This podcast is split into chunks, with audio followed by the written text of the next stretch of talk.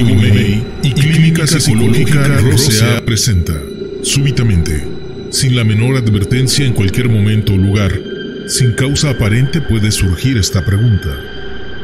¿Quién soy? Espacio personal sin límites, dedicado a impulsar y potenciar el desarrollo personal y académico. Cada 15 días, los viernes de 5 a 7 de la tarde. WhatsApp 5569084527. Teléfono en oficina 5558372123. Facebook. Email primero de mayo. Hola, ¿qué tal? Muy buenas tardes. Sean ustedes bienvenidos a una emisión más aquí a través de la Banet 4 y 5 Radio, el espacio de comunicación de los grupos de ayuda mutua. Y hoy, como cada 15 días, eh, nos acompaña eh, Grupo Informativo, Grupo Educativo IMEI, ya le estoy cambiando el nombre, aquí a la cabina de la Banet 4 y 5 Radio. Me presento, mi nombre es Damián. Voy a estar aquí al pendiente de la operación técnica. Mi compañera Tere Juárez al pendiente de la moderación, de los mensajes y de las llamadas. Así es que pues nosotros damos inicio y damos paso a Giovanni y al profesor Michel. Adelante, buenas tardes, bienvenidos. Buenas tardes, este, pues Primero que nada, pues muchas gracias por la invitación, ¿no? Es este un gusto para nosotros que nos abran este espacio para poder este compartir de estos temas que que muchos muchas personas que yo creo que están este suscritas a esta página, pues es de mucho interés, ¿no? Ahorita vamos con un tema este que es pues nos lo han pedido mucho luego en grupos que hemos ido a compartir de lo que es referente al engaño, ¿no? Y al darse cuenta, este, primero que nada me gustaría eh, comentarles que vamos a tener un espacio de preguntas. Yo creo que no hemos este, establecido mucho eso, pero eh, va a haber un momento eh, donde vamos a empezar a abrir lo que son las preguntas. Cualquier duda que tengan a lo largo de la, de la conferencia, por favor, escríbanla. Posteriormente vamos a responder cada una de estas preguntas para que el tema sea un poquito pues más completo vaya, ¿no? Y no se vayan con esas dudas. Este vamos a dar inicio a, esta ponencia. Esta vez viene el, maestro Michael a, compartirnos un poco de estos temas, ¿no? Este, adelante, maestro. Buenas tardes a, a, todos. Pues muchas gracias por, pues por estar acompañándonos aquí. Ya, ya este, nos hemos visto en otras ocasiones. Y pues bueno, ya obviamos la, las, presentaciones, ¿no? El, tema que vamos a hablar el, día de hoy, pues primero en, en lo personal es, es, un tema, pues sí, impactante, ¿no? Eh, relevante, que, que de alguna forma, pues sí, sí es, es importante que se detalle, que se analice, y obviamente que se, que se piense, ¿no? Y que se reflexione eh, como siempre, ¿no? lo decimos en, todos los lados que nos dedicamos al, trabajo de desarrollo, pues de manera personal. ¿no? Justamente el, tema de, esta lucha, ¿no? esta lucha entre, pues se llama el tema así, ¿no? entre la lucha entre el engaño y, y el darse cuenta. ¿no? Porque generalmente nosotros lo que, lo que hacemos, ¿no? o lo que siempre estamos como repitiendo, es que nosotros necesitamos darnos cuenta, ¿no? Así como que es que necesito darme cuenta de que las cosas no son así, necesito darme cuenta de cómo soy, necesito darme cuenta de lo que está pasando, ¿no? O escuchamos los consejos de las demás personas, ¿no? Que dicen, oye Giovanni, es que date cuenta de que esto no es así, date cuenta que esta persona no te conviene, o date cuenta, ¿no? Y date cuenta, y date cuenta, y date cuenta, ¿no? Pero entonces quiere decir que, que cuando decimos a nosotros mismos o escuchamos que alguien nos menciona que nos demos cuenta, lo primero que pensamos es, pues sí me doy cuenta, ¿no? O sea, es que sí me doy cuenta y, lo que tú me dices a lo mejor no es lo, pues lo que es, ¿no? Pero ya analizando un poco, ¿no? Ajá. dices, bueno, si, si yo necesito darme cuenta o alguien me dice que, que me tengo que dar cuenta de algo, o sea, que tengo que tener conciencia de lo que está pasando. Entonces, lo primero es quiere decir que no la tengo. Así como te tienes que dar cuenta de lo que está pasando, ¿no? ¿Sí? O sea, por ejemplo, en, el caso de, lo que nosotros eh, trabajamos mucho, ¿no? Que es en, la problemática, en las situaciones de personas que tienen una adicción, cualquiera de, las adicciones, ¿no? Decimos, ah, lo primero que tiene que suceder es que la persona tiene que darse cuenta de que es un adicto, ¿sí? Pero entonces quiere decir que la persona que está viviendo la adicción no se da cuenta O sea, no sabe la problemática que tiene. Y, uno puede decir, ¿cómo no se va a dar cuenta? Si, si él es el que está consumiendo, el que está drogando, él es el que tiene la compulsión por la comida, por la persona, por la situación, etcétera, ¿no? Dependiendo a qué esté, cuál es el problema que se esté, que se esté apegando, ¿no?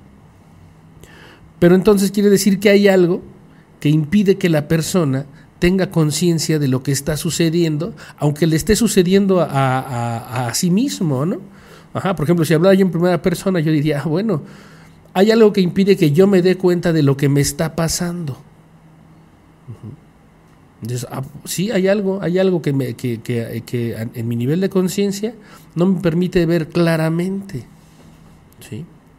Y entonces uno dice, bueno, ¿por qué? ¿Y qué, qué, es eso? ¿Qué es eso que no me permite ver claramente lo que me está pasando? Y que los demás de alguna manera alcanzan a notarlo y me dicen, oye, es que ya tienes un problema de adicción, tienes un problema, no sé, de, de, celos, ¿no? Tienes un problema de que eso que tú estás diciendo no, no, no es como tú lo estás diciendo, o dices que actúas de una forma, pero no actúas de la forma en la que dices, ¿no? O hablas de una forma y actúas de otra forma distinta, ¿no? Y entonces, eh, esa es la, la, la primera parte, ¿no? Y la primera pregunta que a lo mejor eh, yo planteo para que todos los que, los que nos están escuchando, ¿no? Pues obviamente eh, lo, pensemos, ¿no? Bueno, ¿qué es lo que me impide darme cuenta de las situaciones que yo estoy viviendo? ¿Sí? De hecho, en la, en la literatura de doble ahorita viene a la mente, ¿no? Que mencionan eso, ¿no? Que el alcohólico tiene que darse cuenta, darse cuenta, así lo dice, ¿no? Tiene que darse cuenta de su devastadora debilidad y consecuencias. Y entonces uno dice, ah, cabrón, o sea, fíjate, ya, ya habla de, darse cuenta de la debilidad que tiene uno y las consecuencias que le está, que, trae esa debilidad. Pero además yo, yo pensaría ahorita que hay una doble consecuencia, ¿no? O sea, ser débil eh, a nivel emocional, que es de lo que está hablando pues ahí en, en, este paso, ¿no? Que hablan de la, de la debilidad emocional, de la compulsión y de la obsesión, ¿no? De la falta de dominio de uno. Eso ya tiene una consecuencia. Pero no darse cuenta de que uno es débil y de la consecuencia de la debilidad que tienes, te hace más vulnerable. O sea, te hace más débil y esa es otra consecuencia adicional. O sea, por eso decimos, ah, es que estás ciego, no ves. O bueno, ya como si, lo, si lo llevamos al tema, decimos, ah, es que lo que tú, lo que tú piensas acerca de ti mismo, y lo que te impide darte cuenta de las situaciones que estás viviendo, de tu grado de vulnerabilidad, de las consecuencias que tiene la, el grado de vulnerabilidad que tienes y el no darte cuenta de las consecuencias que vives por ser vulnerable o débil emocionalmente, es un engaño. Entonces quiere decir que uno está engañado. Está engañado con respecto a lo que piensa de uno mismo, pero también está engañado con respecto a lo que piensa uno de los demás. Y entonces, ¿cómo, ¿cómo se le llamaría? ¿Cómo se le llamaría al engaño que uno tiene acerca de sí mismo? O sea, ¿cómo se le llama ese engaño? Quiere decir que, que yo, yo en mi mente, cuando pienso, por ejemplo, si, si, lo hablo así otra vez en primera persona, ¿no? Si pienso en Michael, yo digo, ah, cabrón, yo pienso en mí, y no necesariamente físicamente, ¿no? sino pienso en mi forma de ser, eh, que, que, interviene lo que, lo que pienso, cómo reacciono, cómo me llevo con los demás, eh, cómo si soy afectivo, ¿no? qué tan afectivo soy, ¿sale? Entonces pienso en, mi forma de ser y entonces yo digo, no, yo soy, eh, este, pues no sé, soy muy buena onda, ¿no? Pero entonces ya cuando digo, soy muy buena onda, entonces alguien se ríe por ahí así como, ¿no? Así como Giovanni pues, pero yo sí soy buena onda, ¿no? Entonces, soy muy buena onda y alguien se ríe. ¿Qué significa eso? Que dice, uy, pues buena onda no es, ¿no? Pues ya me río así como nada más como para dejar entre, entrever a lo mejor, ¿no? Entonces quiere decir que, por ejemplo, en, este caso, en este ejemplo que estoy poniendo, pues yo digo, ah, quiere decir que tengo una, falsa imagen acerca de mí mismo. Quiere decir que tengo una imagen idealizada acerca de quién soy. Quiere decir que no, no tengo claro qué soy y qué no soy. ¿Sí? Y vamos, el, el, decir qué soy y qué no soy, entonces quiere decir que excluye, ajá, excluye una parte de, de, mí. O sea, vamos de lo, de lo que estoy haciendo, ¿no? Y entonces siento que ahí, ahí eh, se empieza el, primer problema, ¿no? La, problemática, pues, que, que, se empieza a dar con cada uno de nosotros, ¿no? Con todas las personas. Empieza a suceder ahí, ¿no? La primera pregunta que, que les haría, porque ahorita estoy así como, como, como reflexionando, ¿no? Ahorita que, voy hablando, la primera pregunta que uno, uno se haría, ¿no? Es, eh, lo, que yo creo de mí, si es realmente lo que yo soy, o, o lo que estoy pensando acerca de quién soy, es una fantasía, ¿no? O sea, por ejemplo, en, las personas que tienen problemas, no, solamente de adicciones, sino cualquier otro tipo de problema, ¿no?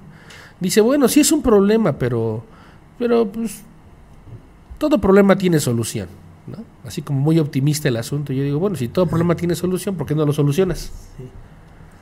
Dice, no, pues nada más que me aloque. Pues ya alócate, ¿no? O sea, ya alócate y ya resuélvelo, ¿no? O, uno se avienta las fantasías acerca de lo que uno quiere llegar a ser, de lo, o, de lo que uno quiere lograr pues en la vida, pero los actos no coinciden con las metas que uno tiene, ¿no?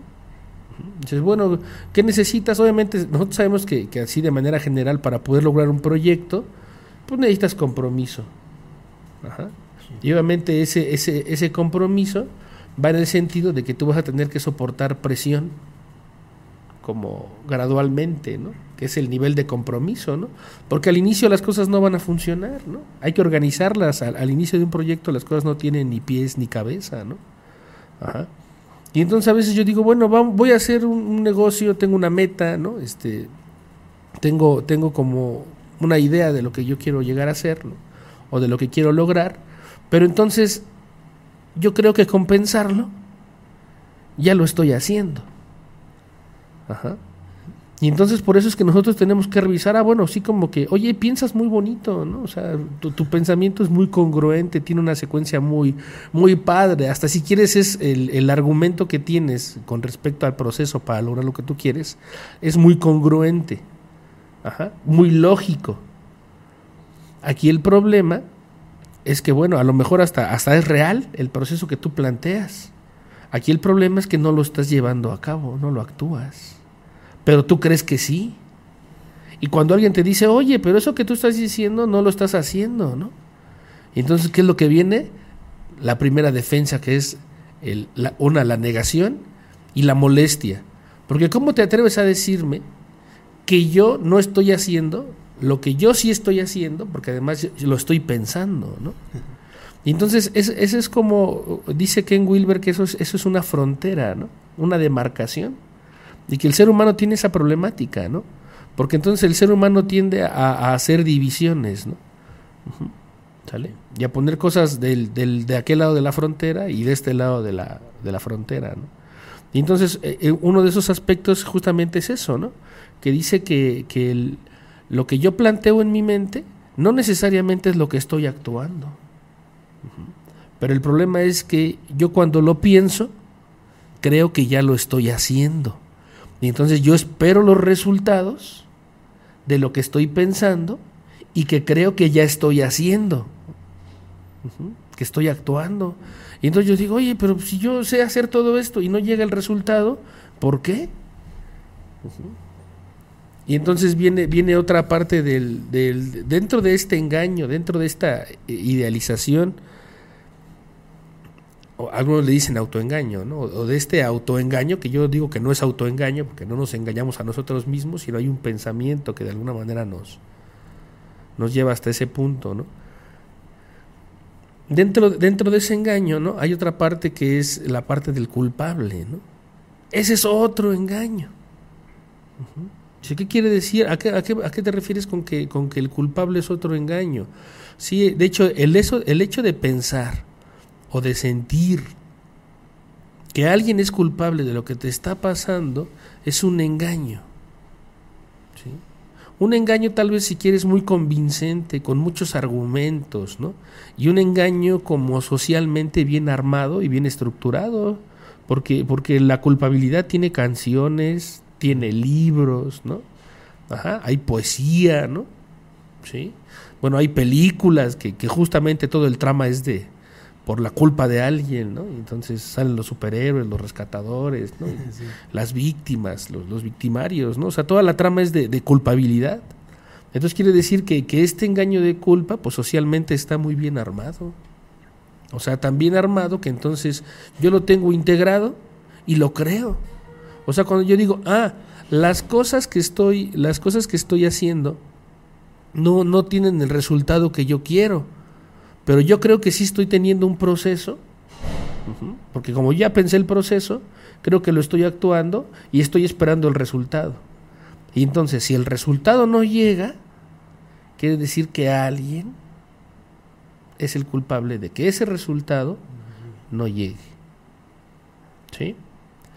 O yo soy el culpable. Entonces, aquí hay un problema con, con la culpa que es uno de los, de los mayores engaños que hay. ¿Sí? O sea, de hecho, el, nombre del, de, la plática que estamos dando el día de hoy, el tema es la lucha entre el engaño y el darse cuenta, pero yo creo que al inicio ni siquiera hay lucha. Uno está completamente engañado, completamente engañado y convencido de que ese engaño es la realidad.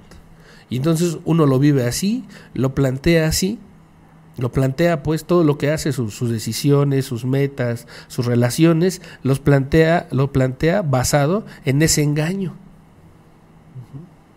Y entonces yo digo que, que, por eso se dice, se dice mucho, ¿no? Que el sujeto tiene que tener un despertar. Dice, bueno, mencionan que es espiritual, pero yo a veces digo que, que, que tiene que ser un despertar primero de lo que decíamos al inicio, un despertar como un darte cuenta. ¿Sí? Que mucho de lo que piensas es un engaño, o sea, que no es real. ¿sí?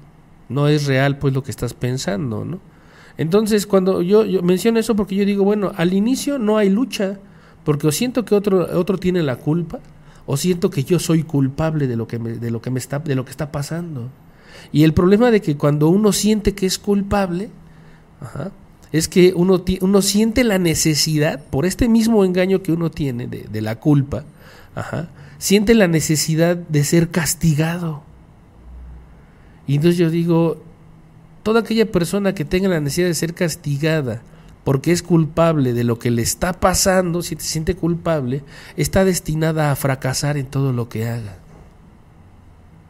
Sí. Y entonces aquí es un problema porque, por ejemplo, hoy se habla en, en, nuestro país y en muchos lugares ¿no? de, del emprendimiento. vamos a emprender. ¿Sí? Y yo digo, bueno, ojalá te salgan las cosas, ¿no? Y hay mucha gente que lo hace, ¿no? Y le llega a salir. Pero aquí el problema es que mientras esté esa idea de culpa, tus proyectos van a estar limitados justamente a la idea de que cuando no, cuando no salen, quiere decir que se cometieron errores, ¿no? Que hay que revisar. Que es donde viene la retroalimentación, ¿no? La revisión de los errores.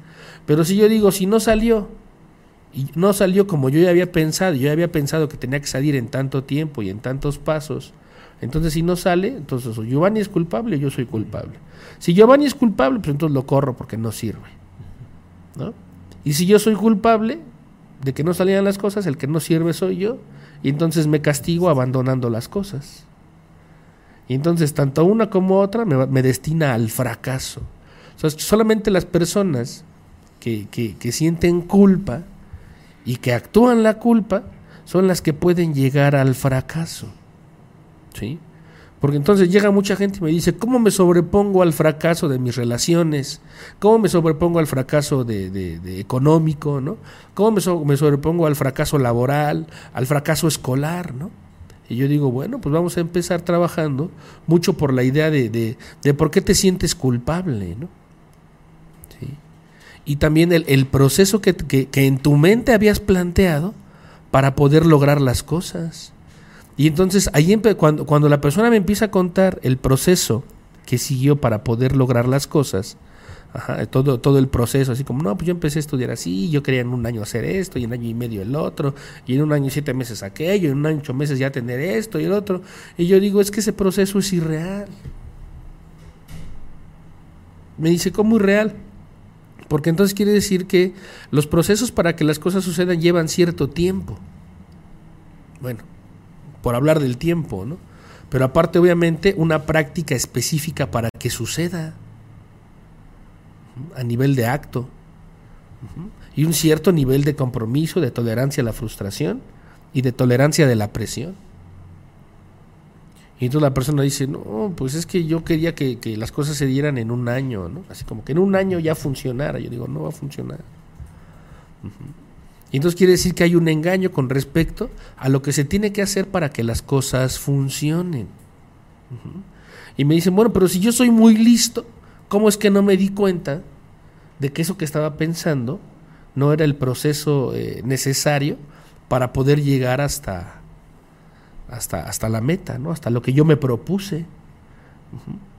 Y yo digo, bueno, pues entonces ya te darás cuenta que, que a veces ser listo, o que se puede ser listo dentro del propio engaño. ¿Sí? Es como una forma a través de la cual creemos que, que no es un engaño, ¿no? O sea, por poder este, explicar que yo estoy haciendo una solución o, o que yo estoy este, llevando a cabo otro tipo de, de, pues sí, de soluciones, hace creer que lo que yo estoy haciendo pues no es un engaño, como que es cierto lo que estoy haciendo, ¿no? Así es.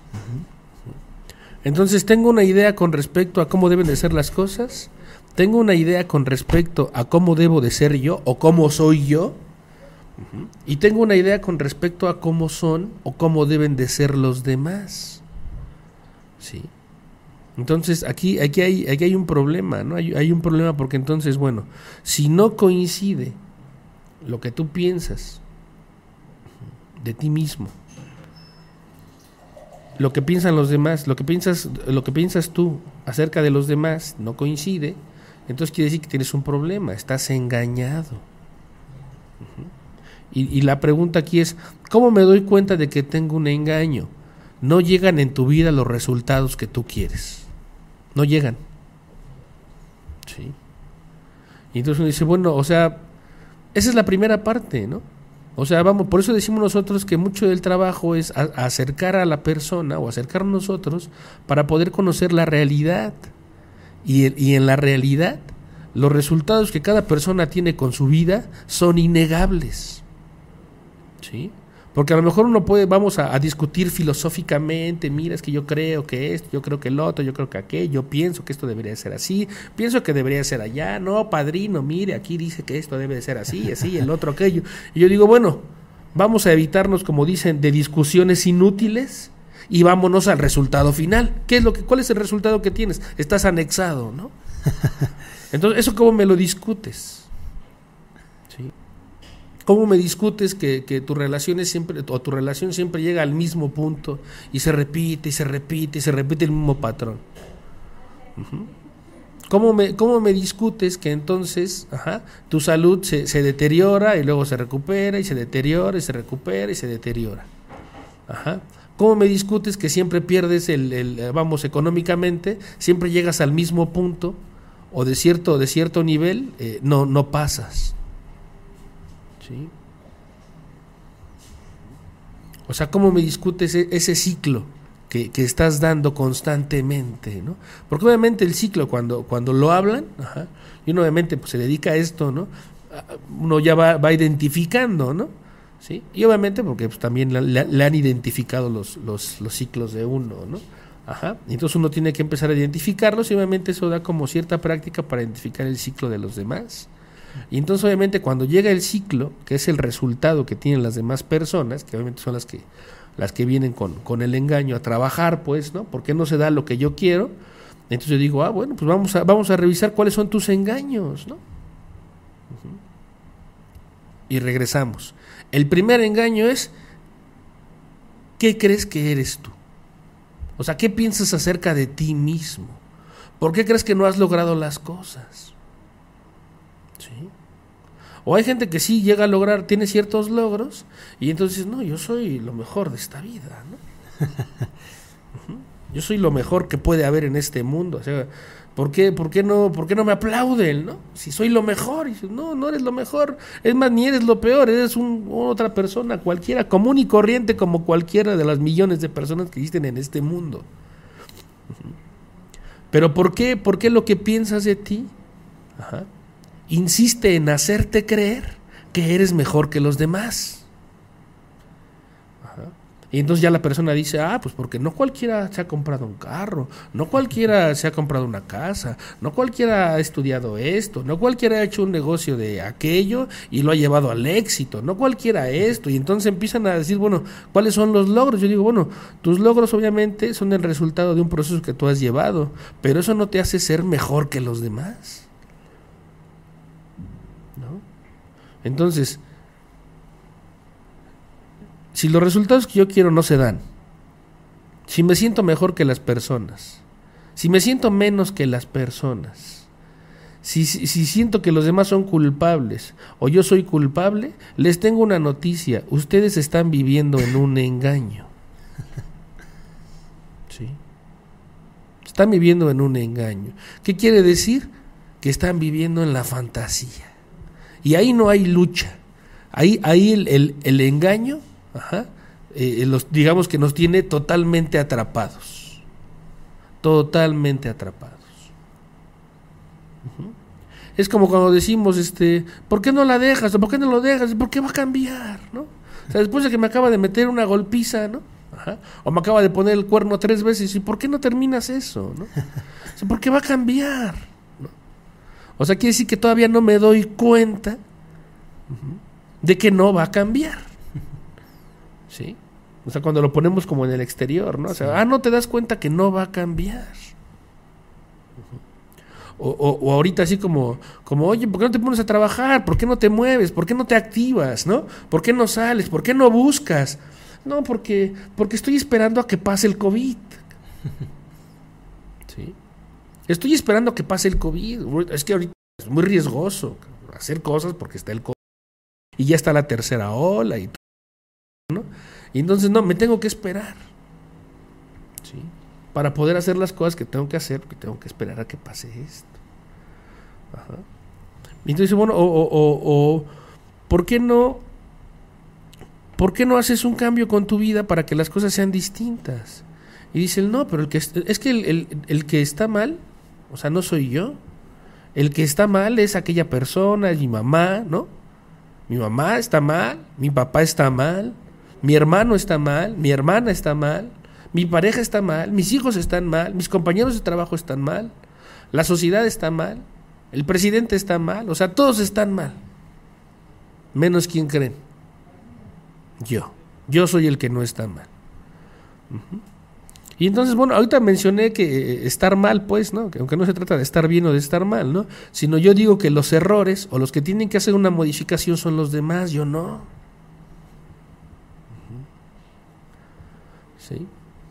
Bueno, no, sé, pues ya, así, así, bueno, entonces el pendejo es uno, pues sí.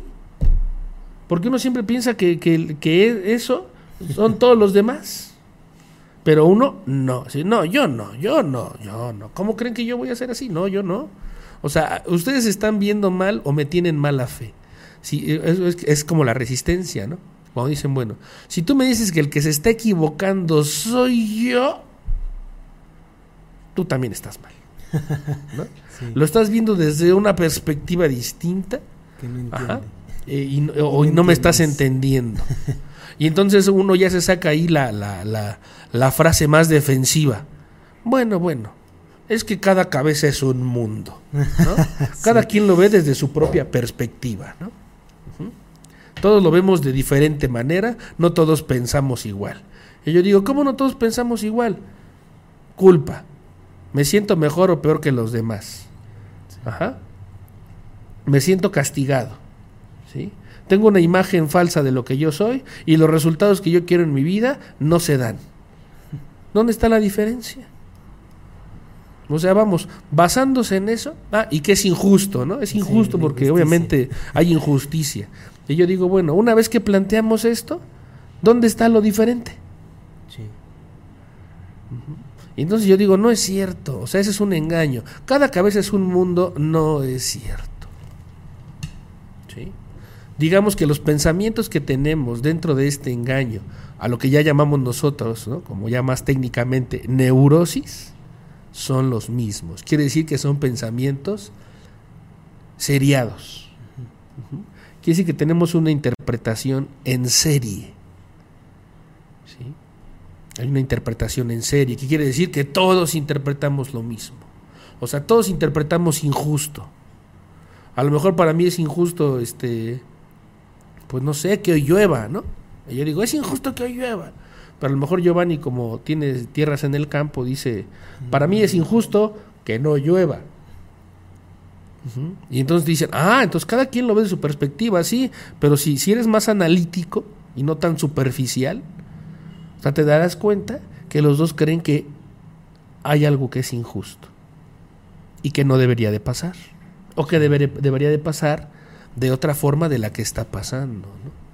Y a lo mejor dice Giovanni, no, pues es que yo soy culpable. Yo digo, no, el culpable soy yo.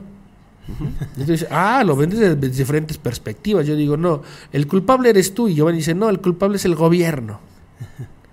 Entonces cada quien lo ve de diferente perspectiva, pero los dos pensamos en qué? En que alguien es culpable. Y bueno, otro de los grandes engaños que tenemos, ¿no? Es la búsqueda de la felicidad. dice, oye, ¿y, cuál es la finalidad de vivir en este mundo? Vivir lo más felices que podamos, ¿no? Y yo digo, ¿y cómo le haces, no? Yo digo, bueno, yo digo, y varios autores mencionan, que la única forma de ser feliz es ser ignorante. y que solamente la gente ignorante es feliz. ¿Sí? Por eso mencionan en, los grupos, dicen, bendita ignorancia, porque antes de saber que estaba engañado, pues era feliz. Quiere decir que la gente que sí llega a ser feliz está engañada, está dentro de su engaño. Y bueno, ¿y qué hay que hacer con esa gente? No hay que hacer nada pues que se quede en su engaño y que siga viviendo feliz. O sea, el problema, el problema cuál es? El problema somos los que ya no somos, o sea, que ya no somos felices y que queremos seguir buscando la felicidad, a pesar de que la forma en la que la hemos buscado nos ha generado daño a nosotros mismos y a la gente que nos rodea, a la gente que amamos. Y entonces es una problemática muy, muy, muy, muy fuerte, ¿no? La gente que vive feliz, pero yo vivo feliz, ah, perfecto. sí, déjalo. Sí, no, es que no, no, vamos. o sea, pues, si vive feliz está bien. O sea, su engaño y, su ignorancia no tiene ese punto y está bien. Ajá. Y hay gente que dice, ¿y tú con todo lo que sabes no eres feliz? yo digo, no, lo que pasa es que eh, cuando, cuando uno, ajá, a veces por, por situaciones de la vida que, que llegan como los golpes de la vida, pues, ¿no? Las situaciones de impacto que la vida te, te enfrenta ante una situación difícil, pues no es de que quieras, abres los ojos, ¿no? Y tú dices, chin, ahora ya vi, ¿no? ¿Y ahora qué hago con lo que vi? Que es a lo que le llamamos la depresión. Ajá. Entonces, ¿qué llega? Llega un impacto de la realidad que hace que, que esa ignorancia, que ese engaño de alguna manera se te esteree y tú alcances a ver que las cosas son de una manera distinta. Pero aunque lo alcanzas a ver, ahora no tienes como, como la explicación para poder entender ahora la realidad tal y como se está presentando. Y entonces uno lo que quiere es hacer que el engaño otra vez vuelva a tener la misma estructura, así resánalo, pégalo. O sea, yo digo que una vez que la gente le llega a la depresión, ¿sí? ya, ya es una pérdida de tiempo y una pérdida de vida tratar de buscar ser feliz. A los que no les ha llegado, perfecto. Sí. ¿no? Pero a, los que nos llegó, que creo que es a la mayoría, Ajá, o sea, toda la gente que está en, los grupos, ¿no? que va a terapia, que está en los consultorios, en grupos de autoayuda, en, cursos de desarrollo, pues ya les llegó la, la, depresión. Sí, el sinsentido. Ya les llegó el sinsentido. es que dicen, bueno, pues es que me dejó, y entonces mi felicidad se acabó. Yo digo, pues sí, o sea, se acabó tu felicidad, pero también se tiene que acabar la forma en la que tú interpretas la vida. ¿Sí? Entonces quiere decir que en el momento que se acaba tu felicidad, llega la depresión y entonces la realidad se hace manifiesta y ahora necesitas una explicación distinta de lo que está pasando porque la explicación de busca la felicidad y, sé lo más feliz que puedas y estudia para ser feliz y trabaja para ser feliz y, vea la radio para ser feliz y, escucha el programa de quién soy para ser feliz, pues esa, ya, esa explicación ya no sirve. De hecho, lo que va a hacer esa explicación es llevar a los sujetos a un grado mayor de desesperación. Por eso es que las adicciones hoy en día, pues rápido nace la adicción y rápido se, se, fomenta, ¿no? ¿Por qué? Porque entonces una vez que, que, que, que, llega la ruptura, ¿no? Ajá, que llega este, este, este rayito de luz, ¿no? Este, este impacto de la realidad a abrirnos un poquito los ojos, ¿no? Pues uno quiere así como resanarlo con felicidad. Y entonces eso hace que uno se desespere, ¿no? Porque dice, ¿por qué no puedo ser feliz como los demás? Porque tú ya valiste madre. sí. Ya no. Una vez que abriste los ojos, ajá, a lo mejor hay gente que dice, pero yo ni viví nada, yo nomás vi que decía doble A y me invitaron y me puse a escuchar a ese cuate, ¿no? Y, de ahí me generó crisis y un montón de emociones, vacío y sin sentido pues ya ni modo, ¿para qué escuchas, no? Pero ahí hay algo que te hace regresar, ¿no? O sea, porque por ejemplo, si uno llega así, pero sigue sigue yendo a los grupos, ¿no? O sigue regresando a escuchar eso, entonces ya está el la espinita de que la felicidad pues es algo que que pues, no, hay gente hay gente que todavía va a los grupos queriendo ser feliz. sí. ¿No? Y entonces no, no, no, yo soy feliz. Yo digo, ¿para qué? Es que ¿para qué? Y bueno, ya, ya hay gente que dice, bueno, es que la felicidad es resolver tus problemas. Yo digo, a ver, yo quiero ver así, ya estoy resolviendo mi problema y miren qué feliz soy. Uno no se siente feliz cuando tienes la bronca, debes tanto dinero y ahora empieza a juntar para pagarlo. Ay, qué feliz soy ahorrando sin poder gastar el dinero en lo que yo quiera, porque tengo que ahorrar para pagar mis compromisos. Pues uno no es feliz, ¿no? O cuando dicen, ya terminó mi relación de pareja, ya terminó, se acabó mi relación de pareja. Y yo digo, bueno, ahora tienes que solucionar el, los problemas que, surgieron a partir de esa relación. O sea, la soledad, no saber aceptar la soledad, no saber aceptar el final, no saber aceptar el dolor, es un problema. Y yo digo, ah, ponte a resolver ese problema, vamos a hacer esta estrategia, estas conductas para que tú empieces a resolver, ¿no? Y entonces la gente nos dice, ay, qué feliz soy, estoy aceptando mi dolor. O sea, no. O sea, hay quien, hay quien de alguna manera dice, sí, cuando aceptas tu dolor eres feliz, no es cierto. Cuando aceptas tu dolor, ajá, lo único que estás haciendo es hacerte responsable. Y la responsabilidad no tiene nada que ver con la felicidad, nada que ver. Entonces, cuando eres responsable no eres feliz, no. Cuando eres responsable, eres responsable. Está siendo una persona madura. ¿sí? Si quieres, hasta una persona como confiable, por así decirlo, ¿no? Que sabes que tu palabra vale, que, tú dices, ah, esta persona yo puedo respaldarme en ella, porque es responsable, ¿no? Y eso no tiene nada que ver con la felicidad. Entonces quiere decir que, que la búsqueda de la felicidad es un engaño. ¿sí? Y que a veces uno dice, bueno, bueno, pero, pero, pero yo he buscado ser feliz de esta forma, de esta forma, de esta forma, de esta forma. Y siento que he estado a punto de alcanzar la felicidad. De repente todo se cae. Y digo, es que no necesitas buscar ser feliz. Entonces, ¿qué necesito buscar? Necesito buscar justamente la otra parte que niego de mí mismo. ¿Sí? Porque justamente el, el engaño que lo que planteamos ahorita al inicio, ¿no? el engaño, que es la idealización, que es la autoimagen, y que es lo que, lo que se... Esa, esa autoimagen, yo, yo la fui creando con pedazos de lo que, de lo que yo creo que soy, obviamente tiene una defensa. Sí.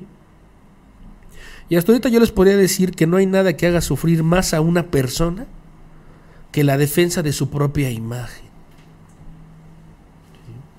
O sea, yo, yo podría, podría mencionar que la gente que más sufre, ¿sí? no, no es la gente que menos sabe. O sea, la gente que más sufre es la que cuida su imagen, que le interesa mucho lo que piensen los demás. La gente que más sufre es la gente que no se da cuenta o que no se quiere dar cuenta y que hace todo lo posible por no darse cuenta de sus errores. Y que ese es un principio básico de, de, de, pues de, los grupos, ¿no? O de la terapia, si quieren, pues, ¿no? O sea, de, la sanación. ¿Qué quiere decir? Que tienes que hablar tus errores ante los demás, tal y como los vives. Bueno, si no puedes hacer eso, no hay batalla entre el engaño y el darte cuenta. Que se supone que ese- esa es como la dinámica que se maneja en los grupos por la tribuna, ¿no? O sea, la importancia de la tribuna es esa. Que luego hay muchas veces que se utiliza la tribuna como para decir que gracias al grupo he crecido tanto, ¿no? O la utilizamos para hacer ese tipo de, de, de comentarios, lejos de estar comentando lo, pues nuestro engaño, ¿no? Nuestra historia. Pues yo digo que a lo mejor dices, bueno, pues sí, gracias al grupo, porque el grupo me, me apoyó. Ajá. Pero pues no todas tus, tus participaciones en, en tu terapia ¿no? grupal, pues pueden ser de esa manera. ¿no? Sí. Sí, es- ha pasa, pasa mucho eso, que conforme uno luego lleva mucho tiempo en el grupo, lo digo porque a mí me pasó. O sea, luego ¿Cómo crees? es- el estar en ¿A un grupo No, tanto, tanto tiempo, no te no lo creo. el- la, la participación en la tribuna no era para exponer un defecto, sino como para utilizarlo como para la imagen, ¿no? Es que con tanto tiempo, pues que vamos, ya es que es el problema, ¿no? Cuando dices, bueno, Es ya llevo engaño tantos años, tanto tiempo, tanto trabajo, ¿qué defectos pueden quedar en mí? ¿No? Pues yo digo, pues muchos, porque ese trabajo es de toda la vida. Entonces, si ese trabajo es de toda la vida, pues no crees que con 5, 10, 15 o 20 años ya quedaste limpio, ¿no? O ya no hay defectos que trabajar. Entonces, siempre hay defectos que trabajar. Por eso dicen que, que las personas al tiempo no se convierten en viejos sangrantes. ¿no? Sí, así es. Ajá. Entonces, ¿qué quiere decir? Que pues ven perfectamente los errores de los demás y se dedican a criticarlos y a juzgarlos, ¿no? Sí. Ajá. Y a exponerlos. Pero un error, uno- un propio error, que diga, ah, estos son mis defectos, estos son mis errores, he cometido estos errores en este tiempo y no puedo resolverlos por esto y así, y así, y así, así, ya no hay. Sí. Entonces quiere decir que, que el tiempo de permanencia en los grupos, ajá, o sea, no, no indica que ya no haya engaño.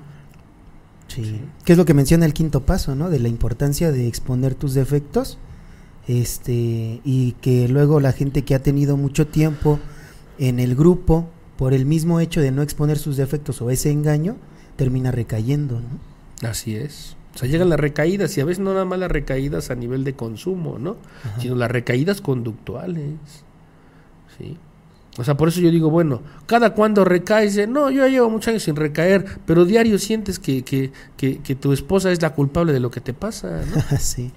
O sea, diario, diario piensas que tu pareja es la culpable de lo que te está pasando. Entonces yo digo, tú recaes diario. Emocionalmente recaes diario, ¿no? Si diario te quejas de esa persona, diario recaes. Pero no he bebido. ¿Y eso qué? Sí. Sigues ¿Qué? sintiendo que es injusto, que, que en ese trabajo que estás no te valoran. O sea, que es injusto que no te valoren. Entonces, diario sientes eso, sí, pues diario recaes. ¿Sí? Y entonces ese es el problema, ¿no? Que entonces, ah, caray, entonces eso es, eso es abstinencia. O sea, solamente eh, dejar de beber o dejar la, la conducta, que de alguna manera es la que, donde, donde se manifiesta la obsesión, ¿no? Ajá. Y no cambiar estos, estos patrones emocionales y, y racionales, no hay sobriedad. O sea, me mantengo abstemio, pero igual, ¿no? Y hace poquito de- decía este mi, mi, mi padrino, ¿no? Ajá, sí. Me decía, pero es que cuando la gente sigue culpando, sigue quejándose, ¿no? Ajá, sigue sintiendo que es injusto, pues ya le dicen, pues ya mejor bebe, cabrón, ¿no? O sea, ya mejor vuelve a beber o vuelve a drogarte, porque no, ya no lo haces, pero sigues sufriendo igual o hasta peor, ¿no? Entonces vuelve a beber, a ver si esta vez sí ya tocas fondo, y a partir de ahí sabes que lo que piensas ajá, es un engaño, ¿no? Y que tienes que empezar a buscar una manera distinta de interpretar el mundo. Y que obviamente cuando, cuando empiezas a buscar esa forma distinta de interpretar el mundo, no te vas a sentir alegre. Así como que, ah, estoy descubriendo una nueva forma de pensar. A lo mejor te llega como cierta tranquilidad de saber que hay, que hay algo que te ayuda a entenderte a, a ti mismo de otra forma, ¿no? Que eso es lo que muchos de nosotros cuando llegamos al, al grupo, con el, con el padrino, con el guía, con, el terapeuta, ¿no? Pues nos da como cierta tranquilidad, ¿no? Como decir, ah, si hay una forma en, en la que yo puedo entenderme de manera distinta, ¿no? Porque cuando uno está completamente en el engaño, uno busca por un lado, por el otro, ¿no? Cuando de alguna manera está desesperado porque las cosas no funcionan, ¿no? Y entonces uno nunca llega a nada. Pero cuando uno escucha una explicación distinta, que de alguna manera te aclara y decir, ah, bueno, eres pendejo, pero por esto, ¿no? ah, cabrón. A mí nada me habían dicho que era pendejo, pero nunca me decían por qué. sí. ¿No? O sí me decían por qué, pero nunca me decían ni cómo se quita, ¿no? Y entonces cuando tú ya escuchas, ah, bueno, pues esta es la forma, ¿no? Esta es la forma en la que, en la que primero tienes que aprender a observarte a ti. Saber que lo que piensas está, está en un engaño y a partir de ahí pues vienen las, los demás pasos, ¿no? O sea, las siguientes estrategias conductuales. Para no decir disciplina, porque cualquier adicto que le dices disciplina se da la vuelta y se echa a correr. Sí. Entonces ya decimos, bueno, pues mejor le decimos estrategias conductuales. Entonces ya vienen las siguientes estrategias conductuales para poder hacer que la persona empiece a buscar su recuperación. ¿Sí? Ahora, cuando digo recuperación, hablo recuperación de energía. O sea, recuperación de voluntad. O sea, voy a recuperar mi voluntad. Y decir recuperarla es eh, ambiguo también. Porque, bueno, yo voy a decir, creo que la voy a forjar porque no he tenido. ¿Sí? Pero bueno, se, entiende el, concepto de, recuperación. Quiere decir que voy, a, voy a, pelear por algo que es mío, que no tengo, que perdí. Quiere decir que la recuperación es de la voluntad. No es la recuperación de la familia, ni de los hijos, ni de la esposa, ni de la posición económica, o sea, nada de eso. O sea, es la recuperación de la voluntad. Y no hay, no, hay, no hay otro camino de recuperar la voluntad más que tirar la propia imagen personal, que es un engaño. ¿Sí? Que es el ego deformado o el orgullo, de lo que hemos hablado pues ya varias veces, ¿no? O sea, la, falsa idea que tienes de ti. Y obviamente el, exceso de importancia. A través de, bueno, ¿qué van a pensar los demás si yo les digo que me equivoco de esta manera, ¿no? O, que, o que después de tantos años no pueda tener la solución para mis propios problemas. ¿O qué van a pensar los demás si les digo que, alguien me tiene que decir lo que yo tengo que hacer porque pues yo no sé qué hacer con mi propia vida, ¿no? ¿O qué van a pensar las muchachas y los muchachos del grupo cuando les diga que, que no sé cómo resolver mis problemas de relación de pareja? ¿Qué van a pensar de mí? Después de tantos años. Después de tanto tiempo y tanto conocimiento, ¿no? Dos meses, ¿no? Dos meses ya. Entonces yo digo que, el, el, darse cuenta justamente no es un acto que nazca así como, ay, hoy me desperté y me quiero dar cuenta, ¿no? Ajá. Sino el darse cuenta llega de muchas maneras, ¿no? Sí, o sea, la, necesidad de darse cuenta. Como dice, a veces llega una ruptura, llega un final, ¿no? O sea, muy doloroso, un dolor muy fuerte, y entonces se te obliga a abrir los ojos y a buscar una explicación distinta a la que tú tienes de la vida. Y entonces saber que la explicación que tú tienes de la vida no es algo que te no es algo que funcione, que te funcione para vivir ya en esta vida. Y entonces quiere decir que, bueno, ya cuando, cuando, cuando, cuando justamente tú sientes la necesidad de buscar una explicación distinta y que alguien más te diga, oye, explícame qué pasa con mi vida, cómo le hago para resolverlo, ya, ya empieza la batalla. ¿No? Empieza la batalla, porque yo tengo mi engaño, y, y, por otro lado tengo la necesidad de, de, de saber cómo funciona el engaño, ¿no? ¿Y cómo le hago para romperlo?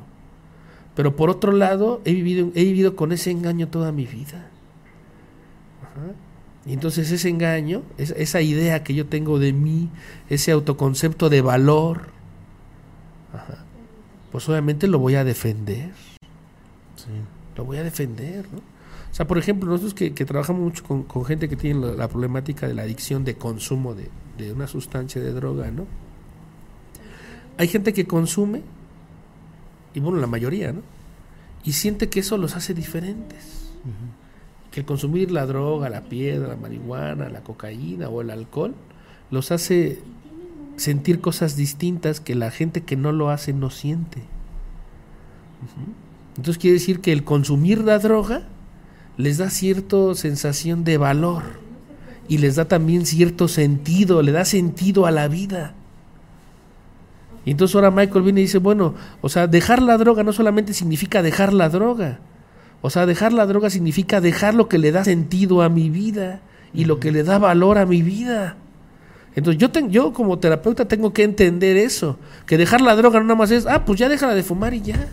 O sea, una me estás pidiendo, bueno, hay, hay una hay una obsesión, ¿no? Una compulsión por consumirla, ¿no? Pero por otro lado hay una idea de que eso que hago me da valor y me da sentido, ¿no? Me, me, me, hace como ser alguien en la vida. Y entonces obviamente dejar una sustancia, una conducta, ¿no? es totalmente desgarrador. ¿Sí? Y entonces ahí viene la otra parte. Yo digo, bueno, sí tienes que hacerlo, pero también comprendo que va a tener que ser un proceso gradual. Ajá. Bueno, en el caso de la droga, ¿no? Así como que déjala, ya te bebías cinco cubas, ahora bébete cuatro, ahora tres, ahora dos, ahora una. No, eso no, ese se corta de, de tajo, ¿no? Y sabemos que a lo mejor va a fallar en algunas ocasiones, ¿no? Sí. Y entonces quiere decirse que, quiere decir que, que, que en este, en este recorrido de autoconocimiento, porque entonces yo, yo creo que la vida se va a convertir en eso, ¿no? Ajá. En, irte descubriendo cada vez más, cada vez más, cada vez más, cada vez más, cada vez más, ¿no? Y entonces quiere decir que, que te vas a ir dando cuenta que muchas cosas de las que tú creías hoy, ajá, mañana las... Hoy, hoy estoy de acuerdo con lo que digo, pero como obviamente yo tengo que seguirme descubriendo, y tengo que seguir apadrinándome, y tengo que seguir revisando mi vida, ajá, tal vez de lo que estoy convencido hoy, ya no lo esté mañana. Ya no lo esté mañana. Y no, no me refiero a la ambivalencia, a, soy ambivalente, hoy sí, mañana no, y luego pasado sí, luego no, sino que me voy dando cuenta de nuevas cosas. Mi entendimiento tiene que ir evolucionando. O sea, no es así como que, ah, hoy abrí los ojos y ya los abrí para siempre, ¿no?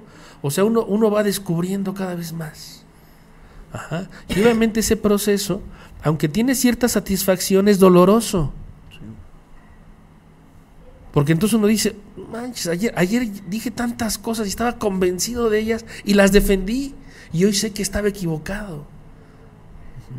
Pero quiere decir que parte del proceso del descubrimiento es darse cuenta de que uno ha estado equivocado.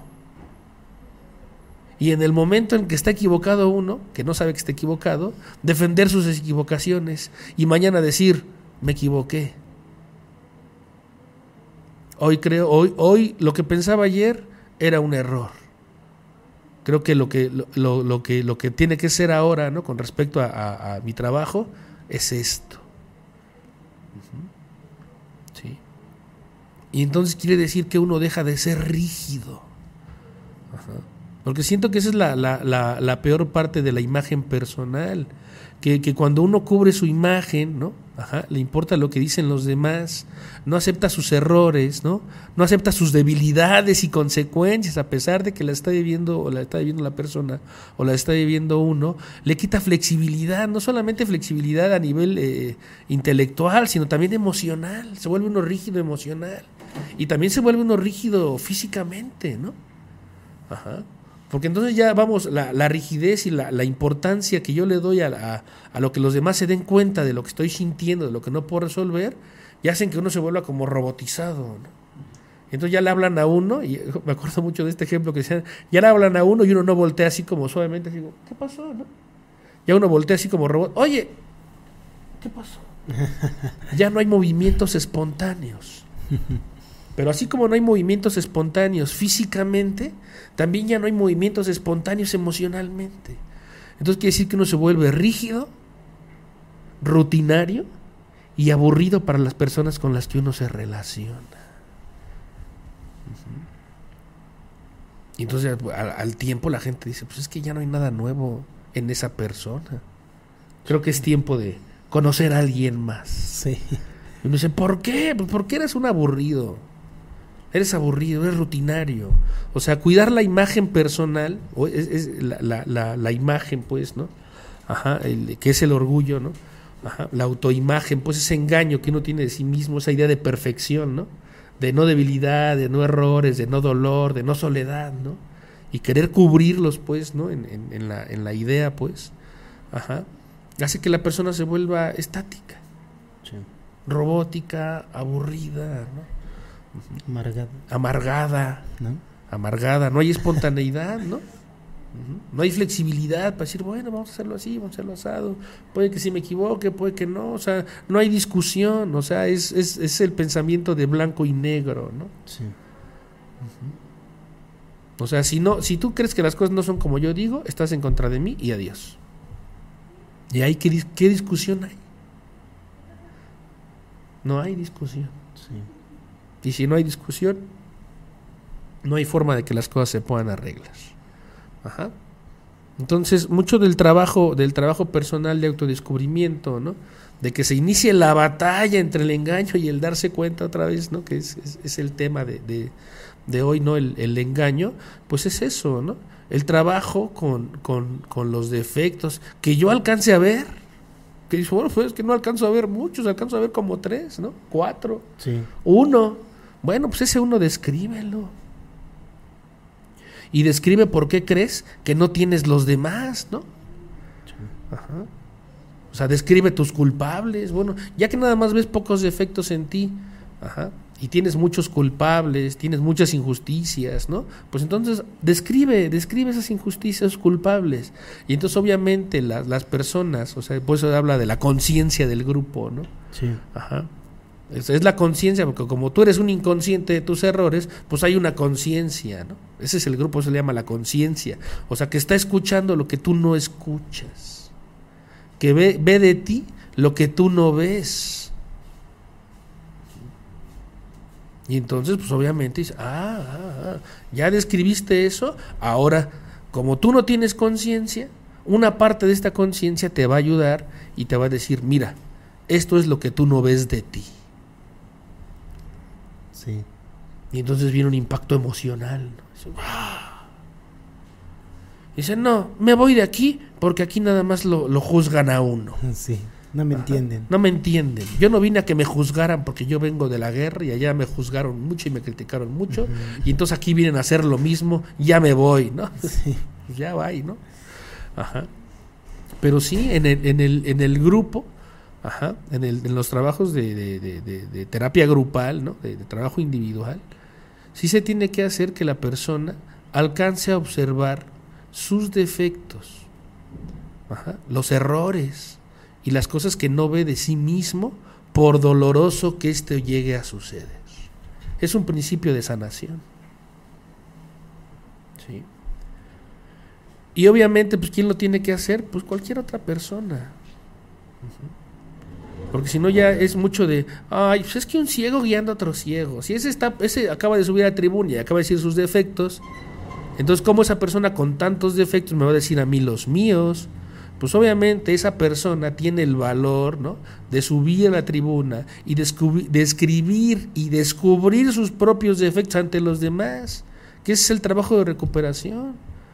Ujú. O sea, yo me acuerdo que hace muchos años cuando mi padrino pues me, me llevaba ¿no? a algunos compartimientos donde, él estaba ¿no? y me daba la oportunidad de pasar, yo le decía, pero pues no manches, yo llevo bien poquito, ¿no? ¿Qué, qué les voy a decir, no? ¿Qué les cuento? Ajá, además ni barba tenía, ¿no? Me veía más chamaco, ¿no?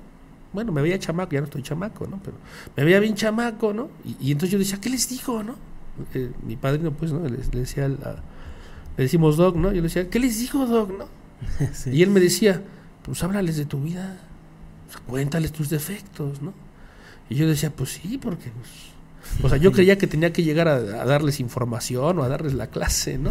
Había como una idea de eso. Y entonces yo decía, pues esta gente lleva muchos años, sabe un montón de cosas, ¿no? Ha librado pues batallas importantes en su vida, ¿no? Yo los escuchaba, entonces, ¿yo qué puedo decir, no? Dice, pues cuéntales, ¿no?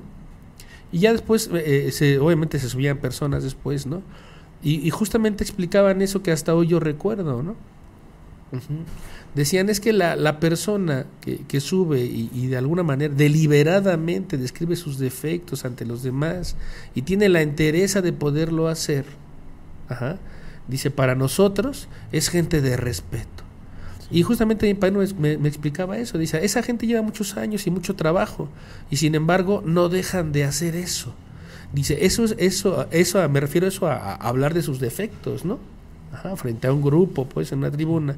Y decía, justamente eso es lo que los hace que ellos sean la autoridad de esos lugares. El exponerse, ¿no? El exponerse. Dice, porque esa es la muestra de carácter. Sí. De no cubrir tu imagen. De no cubrir su imagen decir, bueno, a pesar de que ya llevo tantos años, soy tan vaca sagrada, no cubro mi imagen, es esta, no me expongo, pues. ¿Sí? Y sí, por eso son los guías, ¿no? Y sí, ¿no? Tenían mucha gente que se les acercaba, ¿no? Ajá. Pero yo hoy con tristeza veo que dicen, no, pues ese que dijo tantos defectos, pues ¿cómo puede ser mi padrino?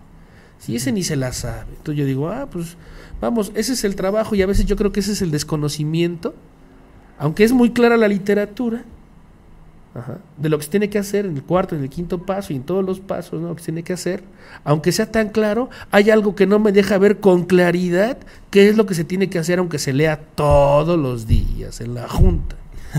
sí. ¿Qué no te deja ver? O sea, ¿qué no te deja practicar eso que en la literatura está tan claro que tú tienes que practicar?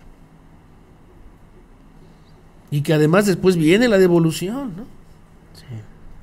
Y yo digo, bueno, hay un engaño entonces. Hay un engaño.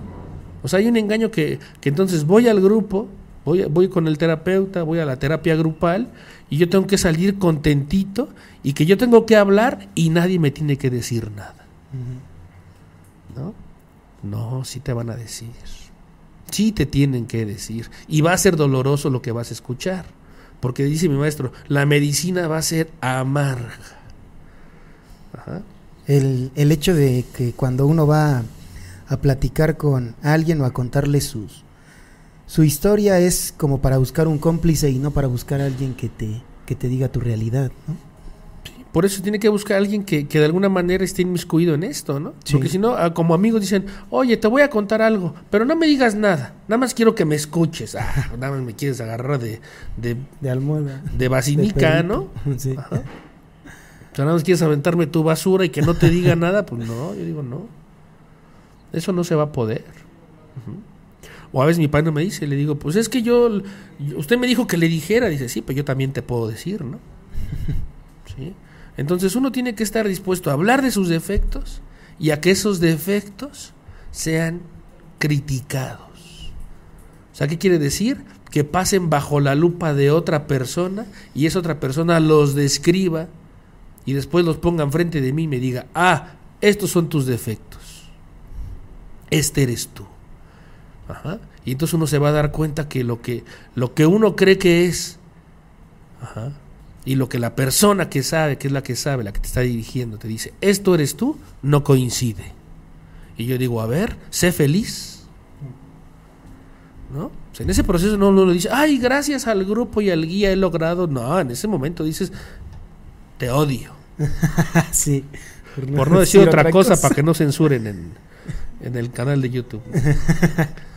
Ajá. Pues yo digo, ¿cuál feliz? ¿Cuál agradecimiento? ¿No? O sea, en ese momento dices, no, hay algo, algo, algo debe de estar mal y no soy yo, ¿no? No puede ser que yo crea algo de mí que no soy. Y es doloroso, es doloroso, ¿no? De hecho, la, la gente que, que, vamos, que nos está escuchando, que de alguna manera ha vivido este proceso, pues sabe que es doloroso. Que después vienen otras cosas, pero yo digo, bueno, eso es después. Sí, después del trabajo. Sí, después del trabajo, después del dolor, después de pasar por lo amargo, ¿no? Dicho, por ejemplo, me decía mi maestro que, que, a mí no me gustaba lo amargo. Decía, es que no, tienes que pasar por lo amargo, la medicina es amarga, el dolor es pues es fuerte, es amargo, pero si lo pasas vas a tener resultados que te van a gustar para tu vida. El proceso no te va a gustar, El proceso de darte cuenta, el proceso de, de saber cuál es tu engaño no te va a gustar. Pero el resultado de hacer el trabajo personal de autodescubrimiento sí te va a gustar. Y en una de esas prácticas, como yo creo que lo hacen con la gente que es muy necia, lo hicieron conmigo, ¿no? Este, él, él eh, tomaba agua de limón, pues, obviamente, pues agua de limón como toda la gente, ¿no? Pero él decía, él, él la pedía sin azúcar y molida. Y el agua de limón molida, después de un ratito, Se amarga. se amarga. Y él a propósito me decía, a ver, ven, tráeme el agua de limón, ya se la dejaba y decía, ah, esta es de hace rato. Y me sirvió un vaso y me decía, tómatelo. Y ya yo le tomaba tantito y decía, es que está bien amargo. Y dice, tómatelo. Me decía, Tienes que aprender a saborear lo amargo. Y yo decía, no, esto es como tortura, pues eso para qué, ya le entendí, es metafórico. Y decía, no, güey, no es metafórico. O sea, tienes que aprender a saborear el- lo amargo. Hasta que lo amargo sea parte de la vida. ¿Sí? O sea, vamos, ¿qué es lo amargo? El dolor, la soledad, el miedo, la inseguridad, la incertidumbre. Sí, eso es lo amargo. Entonces digo, bueno, si no puedes aceptar lo amargo. Entonces hay una parte de la vida que no puedes aceptar. Y esa parte de la vida que no puedes aceptar, la tienes que rellenar con una fantasía. O sea, la vas a completar con algo que está, un- algo imaginario. Entonces ya ese es, eh, lo completas con algo imaginario, eso es lo que tú crees de ti y de los demás y que obviamente no va a dar el resultado que tú quieres. Entonces, la mitad de lo que tú crees no es real. Por decirlo así, como buena onda, ¿no? La mitad. así, no, onda. esto no es real. Lo completaste. Ajá. Y entonces me enseñó a, a disfrutar lo amargo. Todavía no disfruto muy bien, en algunas cosas lo aprendí, creo que disfruto de otras cosas amargas, ¿no? Otras cosas todavía no. Pero ese es el proceso de descubrimiento. ¿Sí? Por ejemplo, a ti te gusta mucho lo dulce, ¿no? Sí. Pero lo amargo, ¿no? No. Tendrías que disfrutar de las, de las dos igual. Sí. Pero es como la idea de que la, el dolor, lo amargo o ese tipo de, de eventos no debería de pasar uno, ¿no? Por el mismo engaño que mencionaba al principio de la felicidad, ¿no? O sea, uno tiene que estar en búsqueda de la felicidad y nosotros no tenemos catalogada la felici este, lo amargo o el dolor como parte de esa búsqueda, ¿no? Así es. Sí. Entonces, bueno, en la vida tienes que ser feliz y entonces la felicidad, si la analizamos eh, más detenidamente, ¿qué es? La ausencia de dolor, de miedo. O sea, ya cuando soy feliz ya no hay dolor, ya no hay miedo, ya no hay inseguridad, ya no hay riesgo, Sí. ya no hay vacío, ya no hay presión, ¿no? Ya me la llevo, ya soy feliz de aquí para siempre. Sí. ¿no? O sea, bien fantasioso de y vivieron felices para, Para siempre, siempre. ¿no? O sea, ya no tuvieron dificultades, ¿no? Ya no hubo finales, ajá. ya no hubo situaciones de riesgo, ¿no? Ya no hubo una toma de decisión, ya no hubo errores, ¿no? Yo digo, no, entonces por eso es que por eso lo menciono, ¿no? Ajá, que, que la felicidad es un engaño. Ahora, si se armara otro concepto de felicidad donde el dolor, el miedo, la, la angustia, la ansiedad, ¿no? La, la corrección de los errores, el dolor, el llanto, la crisis está inmerso en ese concepto de felicidad, pues va, us- usémoslo, ¿no? Pero la verdad es que no. ¿No? Por eso dice, cuando uno ya se acepta a sí mismo, ya es feliz. Yo digo, a ver, cuando veas que no eres quien tú piensas, no te vas a sentir contento ni a gusto ajá, contigo mismo. ¿Sí? Y entonces yo digo, ahora tendrás que vivir sabiendo que no eres quien piensas. Y que por eso no logras las cosas que quieres. Y por eso te sientes inconforme y por eso culpas a los demás. Y uno tiene que luchar con eso. O luchas con eso para resolverlo o te resignas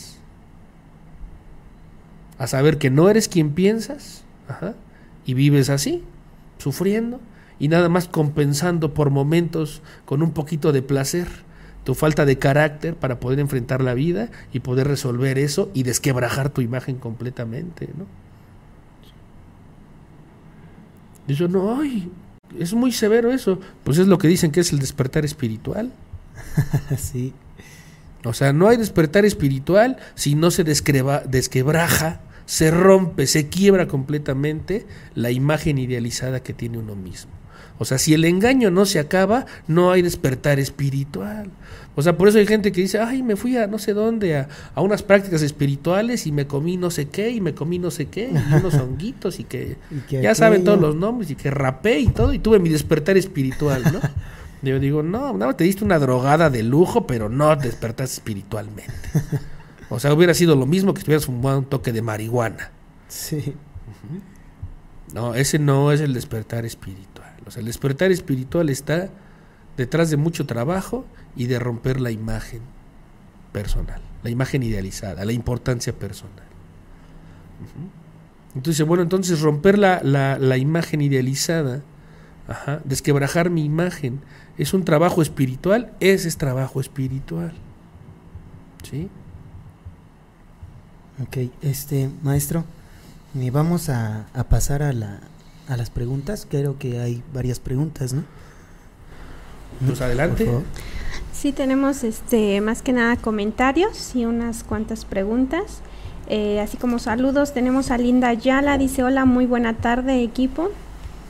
Eh, tenemos a Daniel García, manda muchos stickers, ¿no? Y dice él, ese es mi Giovanni Delgado. Daniel García dice, también influye el ambiente en donde uno vive, eh, cómo se desarrolla con la sociedad determinada, determina tu personalidad. Claro, sí, es que el, engaño, pues ya lo hemos comentado, ¿no? El engaño es familiar. el, engaño que yo tengo, por ejemplo, se menciona en, la gente que, tiene problemas de adicción, ¿no? Ajá. dice, bueno, es como uno de los engaños, ¿no? De la familia. O mi hijo se droga, pero es inteligente. Mi hijo se droga, pero es noble. Mi hijo se droga, pero, pero es lo mejor que hay en el mundo. Yo digo, no, si tu hijo se droga, ni es lo mejor, ni es noble, ni es inteligente, porque una persona inteligente no se droga, resuelve sus problemas. Una persona noble no se daña a sí mismo. Sí. ¿Sale? Y una persona que es lo mejor del mundo, pues tiene carácter para enfrentarse a él, no andar compensando. Entonces, así como ese engaño, que es familiar, pues hay un montón, ¿no? Sí. Entonces, claro que influye, pues, en. Influye y a veces es determinante en, la formación de la personalidad.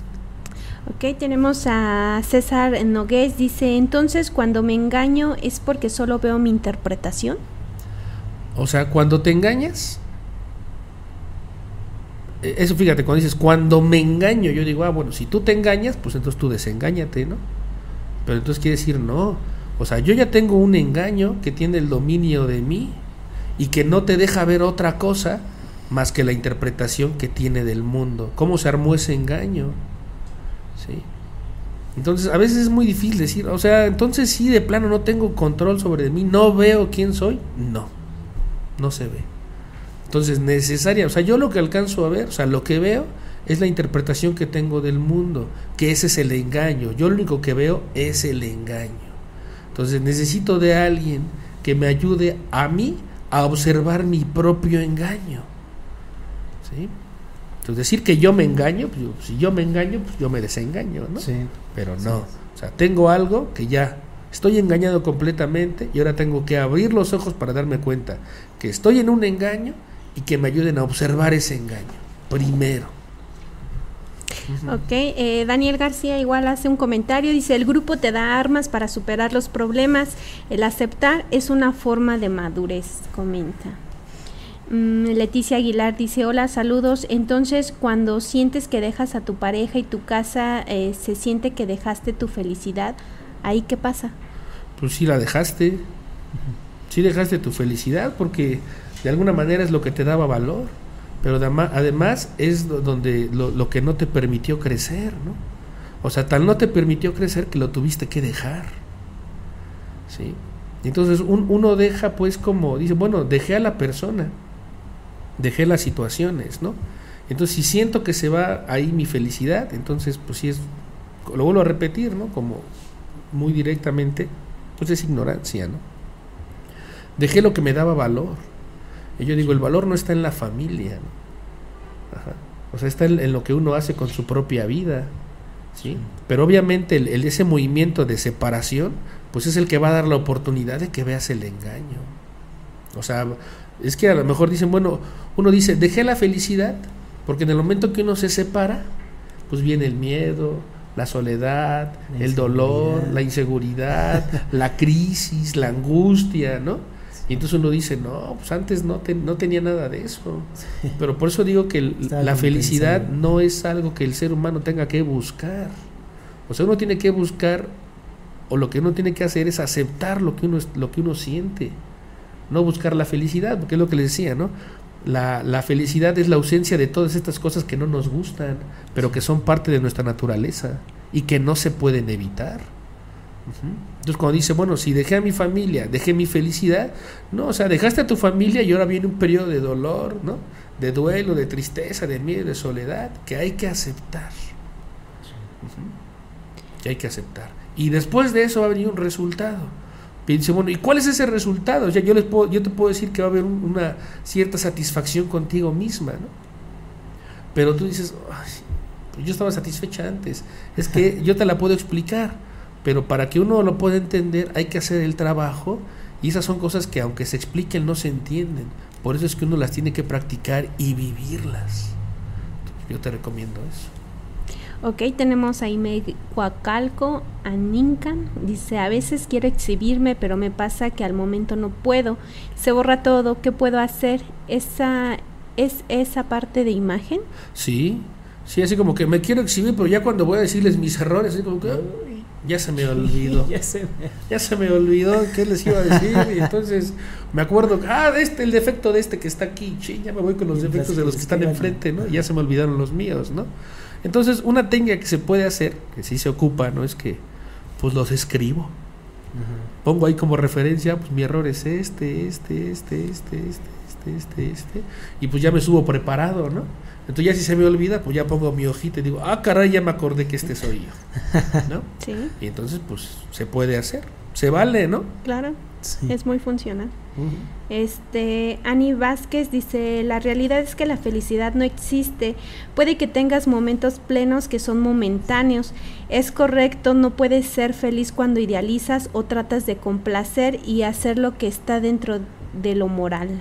Así es. Hay momentos de satisfacción. Hay placer. ¿no? O sea, ah, estoy satisfecho porque logré esto pero pues ya lo logré hoy, y luego ¿qué viene? ¿No? Satisfacción, ah, es la satisfacción para toda la vida, me siento satisfecho, no, la satisfacción es momentánea, es personal y es pasajera, que es que va a venir otra cosa que hay que resolver, ¿no?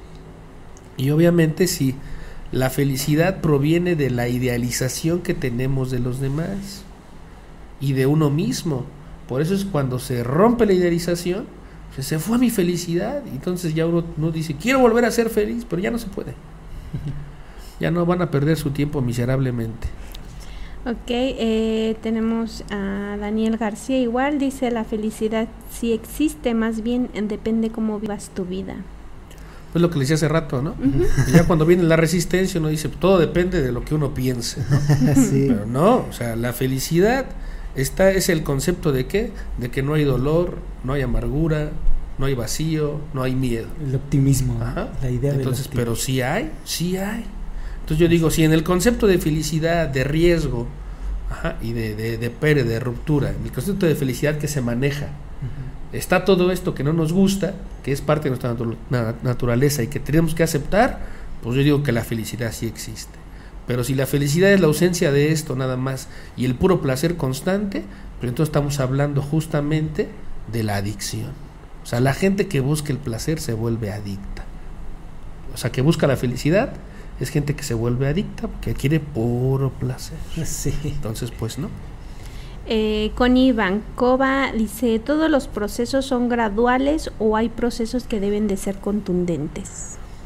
Pues mira, en el caso del, del alcohol y de la droga, ajá, o sea, no podemos decir, ah, bueno, si fuma piedra, ¿no? Pues si fumaba un gramo, ahora que se fume medio gramo, luego un cuarto de gramo, luego tanto, o sea, ¿no? En ese, en, en ese sentido, cuando, cuando es el, el consumo de la droga o del alcohol, sí se tiene que cortar. Sí. Ujú. Obviamente ha venido una crisis física que se tiene que atender, ¿no?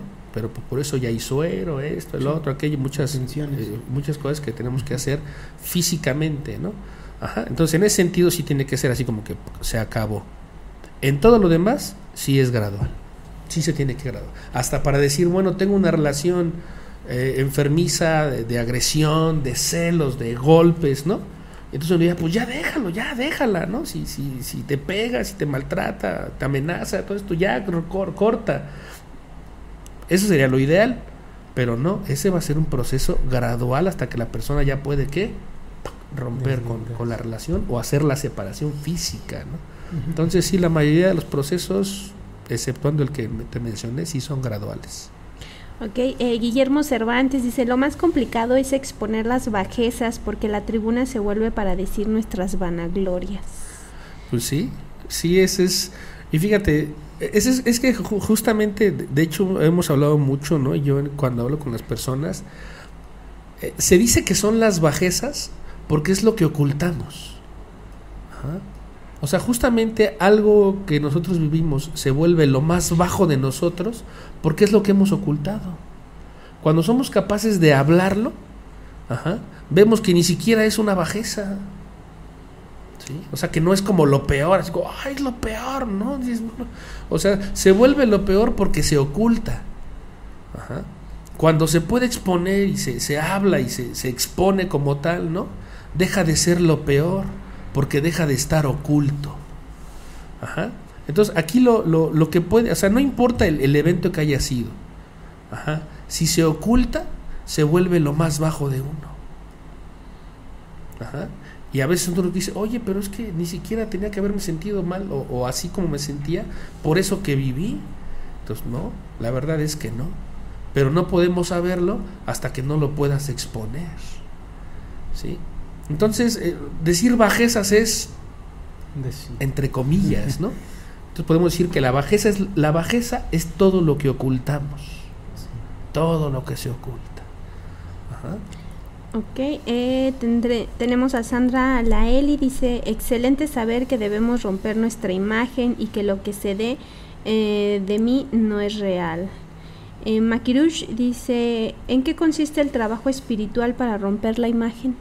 Primero en exponer tus defectos y después en escuchar lo que tu padrino o la conciencia tiene que, que decirte de tus propios defectos que tú no alcanzas a ver. O de los defectos que tú no alcanzas a notar de ti mismo. Ese es un trabajo espiritual. O sea, vamos, es que a veces uno espiritual piensa que es como religioso y no, no, no, no tiene nada que ver, ¿no? O, como de, allá me elevé, ¿no? Eh, sin meterme como en, aunque a lo mejor es otro tema, ¿no? Que podemos hablar eso. El, el trabajo espirit- espiritual, pues, es justamente poder, poder tener control de mí, no ser adicto y poder servirle a los demás. Pero obviamente, si, si, yo no me, si yo no me conozco, si no tengo dominio, ajá, pues no le sirvo a los demás. Sí, un ¿sí? engaño. Entonces, esa es la espiritualidad, ¿no? Entonces, Eh, em, ah, en eso consiste el, el trabajo espiritual de romper la, la La imagen. imagen. Ok. Jesús Ángel Sandoval dice muchas felicidades por su programa, es muy enriquecedor y me encantó el tema que dio la semana de unidad por apertura de la comunidad terapéutica. Gracias. Eh, tenemos a, a María Concepción Cárdenas, excelente tarde, felicidades a todos, muy buen tema. Leslie Mabel dice, y si mi interpretación personal es lo único que conozco y observo mi engaño, ¿cómo puedo abrir mi mente para ver la realidad? Tienes que ocupar los pensamientos de tu padrino. Tus pensamientos, justa, es que lo, lo menciona muy bien, ¿no? De hecho, lo menciona clarito, ¿no? Ajá, qué, qué bueno, pues me da gusto, ¿no? Porque quiere decir que sí, sí fuimos siguiendo, ¿no? Como la, la secuencia del tema, ¿no?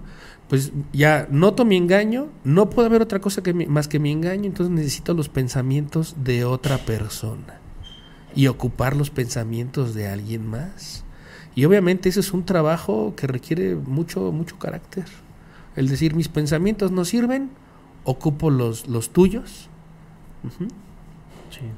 Y entonces voy a ver los resultados. Entonces dicen, no, pero ¿cómo van a servir los tuyos? Y entonces es mucho riesgo. Y yo digo, bueno, pues también ha sido mucho riesgo vivir con, con tus pensamientos y con tus resultados, ¿no? Sí. Entonces, haz la prueba. Usa mis pensamientos y después de eso, que lleguen los resultados, compara los resultados de usar mis pensamientos y de utilizar los tuyos. Y entonces, hasta que llegue esa comparación, ya vas a decir, ah, caray, creo que me conviene más usar los, de, los Sí. pensamientos de, de mi padrino, ¿no? Bueno, que al tiempo tienen que ser también los tuyos, ¿no? Pero en este inicio donde estoy completamente engañado, pues no puedo. Eh, tenemos a Makirush. ¿Cómo pongo en práctica lo que sé y no solo engañarme pensando que lo hago? tienes que tener tu padrino o tu terapeuta. O sea, si, si uno dice, bueno, yo ya me la sé de todas, todas, ¿no?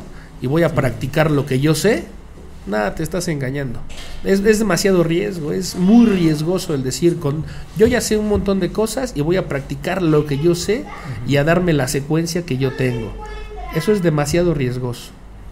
Es Sí. en el error que cae, este, que menciona el quinto paso, ¿no? Que la gente que descuida esto, que es la persona que empieza a hacer ese tipo de movimientos, ¿no? Y re- termina recayendo. Así es.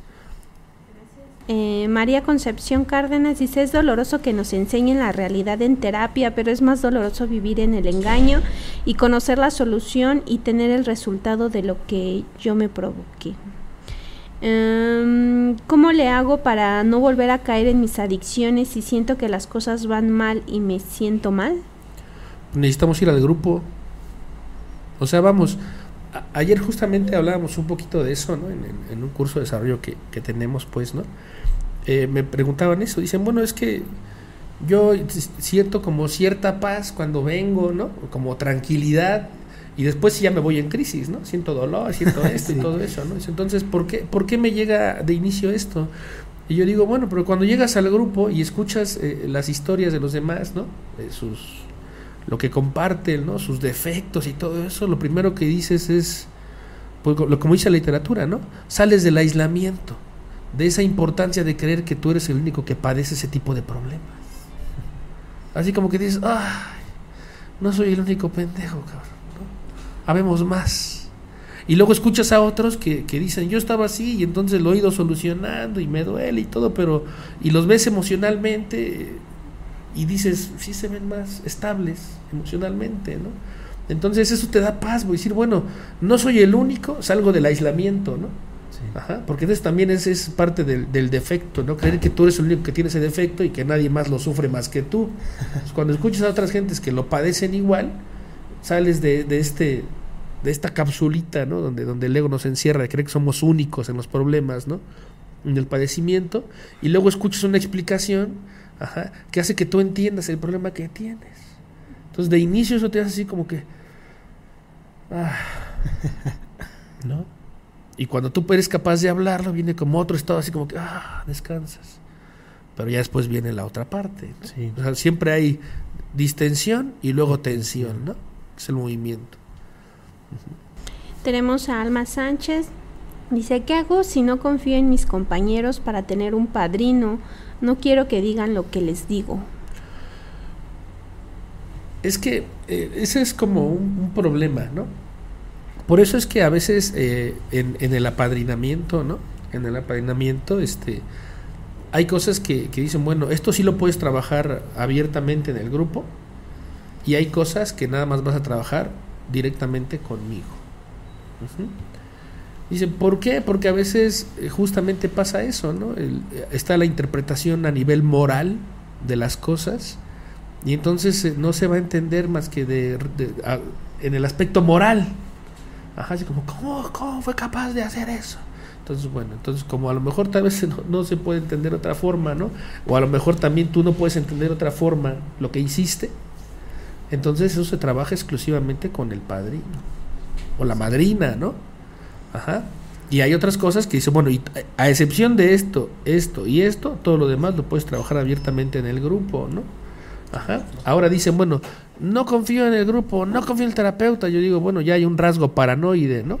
sí. Pero dice, bueno, pero no, si, ya ese problema dices de, de, la no confianza, ¿no? a lo mejor por cosas que has visto y todo eso, o porque todavía tu imagen te, te duele mucho, pues por eso hay psicólogos, terapeutas, ¿no? Donde dices, bueno, aquí está garantizada mi, mi confidencialidad, Ajá. Y obviamente, pero va a ser como un escalón para decir, bueno, me preparo para que después yo vaya al grupo y entonces ahora sí, lo que pase ahí, se exponga mi imagen y todo lo que yo diga, pues sea como parte de mi trabajo de desarrollo, ¿no? Ajá. O sea, por eso es que uno tiene que buscar opciones, ¿no? Cuando nos invitaron aquí el este el compañero Plata, ¿no? Ajá, así como, bueno, está la opción de, de, la parte profesional, ¿no? Psicológica, pero la verdad es que los, los, los grupos pues tienen sus propias herramientas, ¿no? Ajá, pero pues bueno, sabemos que hay que diversificar y buscar las, las opciones para decir, bueno, ¿cómo soluciono esto, no? Ok, tenemos a Elvia Morales, excelente charla, maestro, felicidades. Gracias. Y... Mm, César Nogués dice, el tirar mi imagen personal en la cual he vivido en el engaño se refiere al grado de humildad para generar un verdadero cambio, como dicen Alcohólicos Anónimos. Pues eh, de inicio no es humildad, de inicio hay necesidad, ¿no? O sea, el sufrimiento es mucho, ajá, la agonía es demasiada, y entonces uno por necesidad dice, pues ahí les va, ¿no? ya lo que piensen ya es adicional, ¿no? O sea, con todo y el miedo de lo que puedan pensar, lo que puedan decir, ¿no? Ajá, pues ahí les va, ¿no? Pero al principio no es humildad. O sea, al principio es una gran necesidad de quitarse el sufrimiento y de que uno pueda resolver las cosas que ya se dio cuenta que a pesar de, de, la mucho que sabe, no puede solucionar. ¿Sí? Entonces sí es momento de, de, tirar la imagen, ¿no? Y empezar a exponer los, los defectos, ¿no? La humildad vendrá mucho tiempo después. Serían todos los comentarios que tenemos hasta ahorita. Pues entonces, algo importante, ¿no? Siento que, que la, literatura de los, del grupo, los libros de psicología, ¿no? Pues obviamente traen mucha, mucha información. Pero aquí el problema es que si yo, si yo tengo esta, esta interpretación errónea, la, de mi propio engaño, entonces las cosas que yo lea, ¿no? Ajá, las cosas que yo vea, pues van a ser filtradas por esto, ¿no? Entonces por eso es que dice, bueno, vamos a hacer una junta de estudio, ¿no? O sea, donde vamos a leer y luego, bueno, yo entiendo esto, ¿no? Y a veces nos damos cuenta que dicen, bueno, yo entiendo esto, pero lo único que lo entiende soy yo. Pero, pero, o sea, que tú entiendas eso no necesariamente es lo que dice la, la lectura, la literatura, ¿no? Y entonces uno dice, ¿por qué no? ¿Por qué, ¿Por qué si yo entiendo esto y los demás dicen que no, no es lo que dice, ¿no? Porque yo no me puedo dar cuenta, ¿no?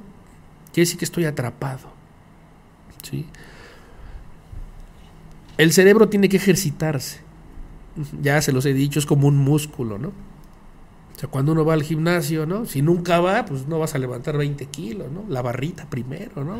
O primero hacer puro estiramiento, ¿no? Para que se vaya soltando, ¿no?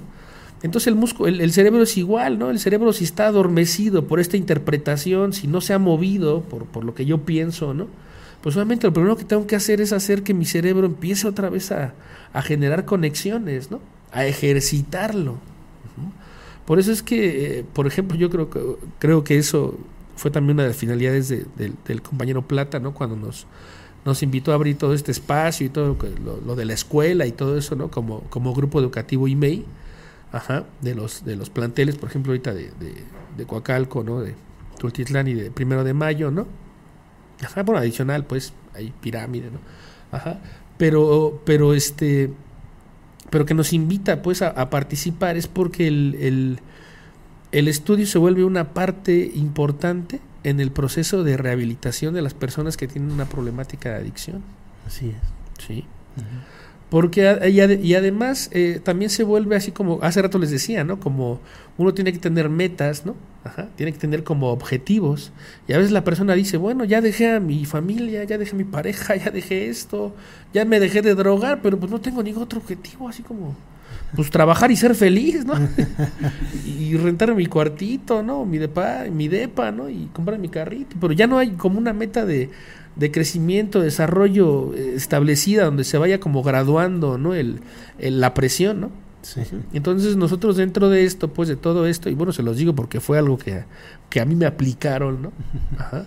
Pues fue el, ese es el, el estudio, ¿no? Sí. Es el estudio. Ah, tienes que estudiar, ¿no? ¿Dónde te quedaste? En la primaria, pues acaba tu primaria, ¿no? Y luego acaba tu secundaria, ¿no? Y luego acaba tu prepa. Y, luego, pues acaba tu universidad, ¿no? Y luego, pues una especialidad. Y luego, pues, la maestría. Y luego el doctorado. O sea, lo más que se pueda. O sea, vamos, las enfermedades mentales, pues justamente van también de la mano de eso, ¿no?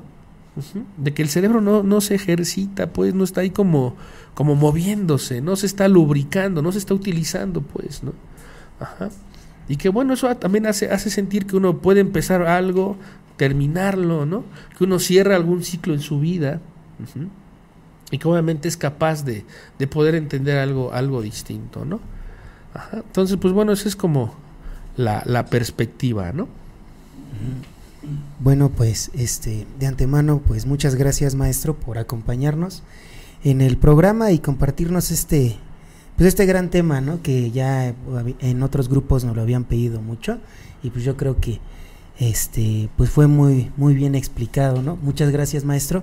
Este una para cerrar este el programa me gustaría comentarles que nos han estado preguntando también por los periodos de inscripción que, que tenemos en la, en la universidad, ¿no? Este, nosotros en el mes de septiembre ya vamos a iniciar este, vamos a iniciar los cuatrimestres, ¿no? Entonces, este, si gustan las personas que están interesadas, eh, ya ha habido muchas personas que nos han, este, comentado referidos de Alabanet de cuándo vamos a iniciar, pues ya nada más les confirmo que va a ser el 6 de, el 6 de septiembre, vamos a iniciar.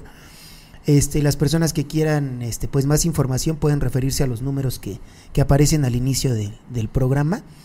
Este, adelante, ahí vamos a darles toda la información, las promociones o las que tenemos para ustedes para este ciclo escolar. Este, como tal también de las atenciones psicológicas, los cursos de desarrollo, ¿no? Recuerden que nosotros en, en primero de mayo tenemos un curso de desarrollo todos los días jueves a las a las seis y media. Ajá, cada vez vemos temas distintos. Estos cursos duran cinco semanas con el mismo tema y lo vamos desglosando. Ajá. Entonces, este, si ustedes este, quieren cualquier tipo de atención o el punto del internamiento, que también hemos tenido personas que nos han preguntado por, por la situación del internamiento, eh, pueden también referirse al, a los números que aparecen al inicio de la pantalla y con gusto vamos a darles toda la información que necesiten. Este, pues bueno, por, por nuestra parte eh, es todo. Muchas gracias ah, por algo acompañarnos. Ah, bueno, adelante. Este, justamente eso que, comentaba Giovanni, vienen los pedidos de inscripción a la, a la universidad, a las diferentes carreras ¿no? de, psicología, pedagogía, criminalística, criminología, derecho. Este, pues para todos los, los escuchas de, del programa de quién soy, obviamente, este, gente que está unada a, a la Banet, pues ahí tenemos algunos este, becas, descuentos y promociones, entonces para que este pues hagan, hagan uso de, de ellos, ¿no? Y se pongan a, a, estudiar para que lubriquen su cerebro y entiendan mejor las, las cosas, ¿no? Sí sirve, sí sirve. Aquí el compañero Víctor nos puede decir si funciona, si funciona, ¿no? Hay una perspectiva distinta de la vida y este, pues ahí están las, las, las becas, ¿no? Eh, ahí dicen, bueno, pues yo estoy muy lejos y pues bueno, esta, esta pandemia lejos de, de alejarnos nos acercó y entonces pues las clases también son en línea, ¿no? Así es. Entonces ya no hay pretextos para que ya no terminen las cosas que no se terminaron en algún tiempo y pues rompan el engaño, ¿no? Entonces sí tenemos becas y algunas promociones para las, las diferentes carreras, entonces este pues ahora sí como quien dice, llame ya, para que tengan sus, sus promociones. Eso era todo. Pues bueno, este Muchas gracias por la invitación. Este, nos estaremos viendo dentro de 15 días con un nuevo tema que va a coordinar la, la maestra Sandra. Eh, y les haremos este, llegar también el flyer y la información del nuevo tema. Y pues nos vemos dentro de 15 días, ¿vale? Muchas gracias. Muchas gracias.